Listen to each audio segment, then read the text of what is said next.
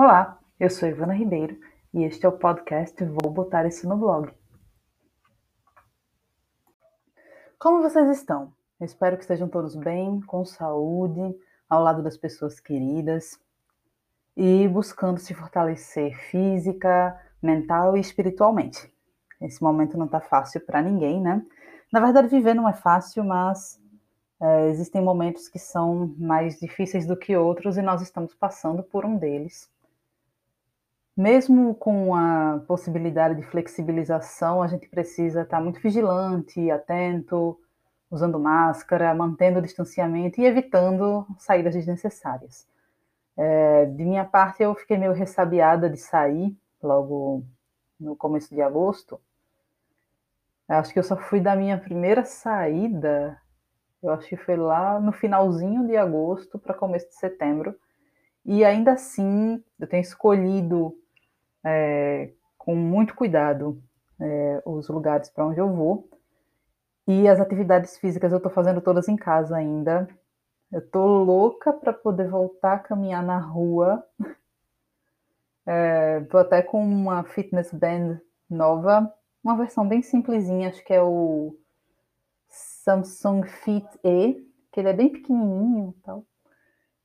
Aí eu tô usando só para monitorar minhas atividades físicas regulares, tipo yoga, pilates. Ainda não fiz nenhuma aula de dança com ele pretendo fazer em breve. E tenho ficado mais tempo ainda dentro de casa do que fora, e quando eu saio é máscara. As máscaras já estão ficando com marca de base, porque eu voltei a usar maquiagem. Isso é, inclusive, assunto para outro podcast. Minha relação com a make. É, tá, tudo marcado de base, tá uma coisa linda. E Bom, basicamente tem sido assim a minha rotina, mais tempo dentro de casa do que fora, algumas saídas para a igreja, algumas consultas, voltei para terapia, e o resto do tempo é dentro de casa com a família.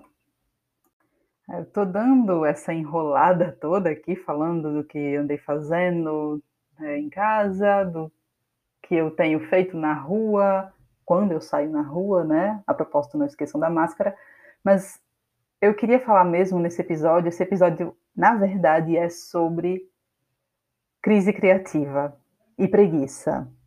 E como a gente se sente quando senta na frente do computador para fazer alguma coisa que no caso, no meu caso, é escrever e a página em branco olha para você, você olha para a página em branco, o cursor está lá piscando e não sai uma linha. Aconteceu comigo há algumas semanas eu acho que há um mês e bolinha, mais ou menos.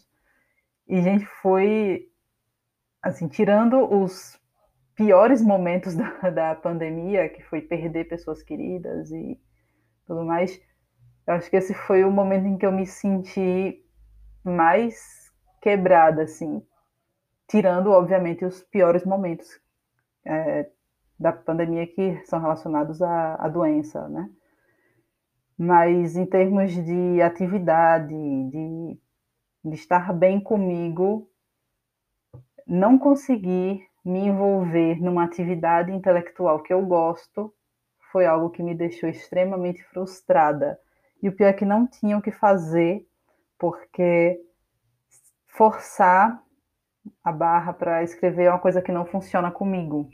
Forçar a barra para nada. É, existem momentos em que a gente precisa realmente parar e ficar quieto. E eu fiquei meio triste porque eu pensei, meu Deus, não sai nada. Eu não consigo nem escrever sobre como eu estou me sentindo. Não consigo nem falar das tristezas.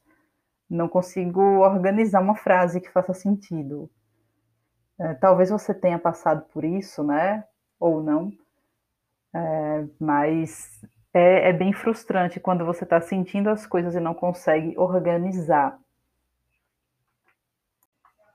Essa situação de sentar, olhar para o computador e não conseguir fazer nada é, me lembrou de uma, de uma situação, uma frase, na verdade, que eu não lembro exatamente onde eu li, talvez tenha sido em mais de um lugar, é, de mais de um empreendedor criativo, que falava algo mais ou menos como você precisa estar presente para inspiração aparecer, não simplesmente ficar esperando que a inspiração apareça assim do nada, tipo, você tá dormindo e a musa aparece. Eu estava presente e não estava aparecendo nada. Então, às vezes acontece de a gente estar tá disposto a trabalhar e não sair um ar. E a, a sua criatividade simplesmente está com preguiça. Como a gente estaria algumas horas antes naquela coisa de preguiça de sair da cama. Nem acontece. E qual foi a solução, assim, entre aspas, para mim? Foi realmente deixar, deixar quieto é, e fazer outra coisa. Foi um período que eu li bastante. Eu tenho lido muito livro de não ficção, alguns em inglês, inclusive eu tenho né, tecido pequenos comentários sobre as minhas leituras num Instagram novo, que é o Eva's Foreign Language Book Club. Lá eu só comento é, leituras em língua estrangeira, a princípio só em inglês, mas em breve vou estar falando de alemão também, que é um idioma que eu estou estudando. É, e aí eu aproveitei, eu li muito, assisti um pouco de série, assisti uma novela com a minha mãe, e assim é, dei aquela descansada e do descanso apareceu uma fagulhinha de ideia que aí eu corri para agarrar e aí eu voltei a escrever. Conclusão dessa tagarelice toda, a gente precisa estar presente para a nossa criatividade aparecer para lidar com ela, uma espécie de bater cartão, mas a gente também precisa estar descansado. É, porque não adianta nada a gente ir é, sem estar, como eu diria, não exatamente 100%, mas sem estar focado naquilo, né? Sem estar minimamente presente. Então a gente precisa descansar a cabeça, precisa relaxar um pouco o corpo e se preparar para ter um bate-bola ali com a nossa criatividade. Então foi isso, né? Depois de descansado, eu finalmente consegui fazer as pazes, pelo menos por enquanto, com a minha criatividade, as minhas ideias e estou reciclando alguns textos antigos, né, revendo alguns arquivos. Estou muito afim de recomeçar publicando capítulos semanais ou até diários, não sei, mas primeiro eu preciso escrever os capítulos, especificamente de um projeto que eu venho trabalhando nele há 20 anos, sério.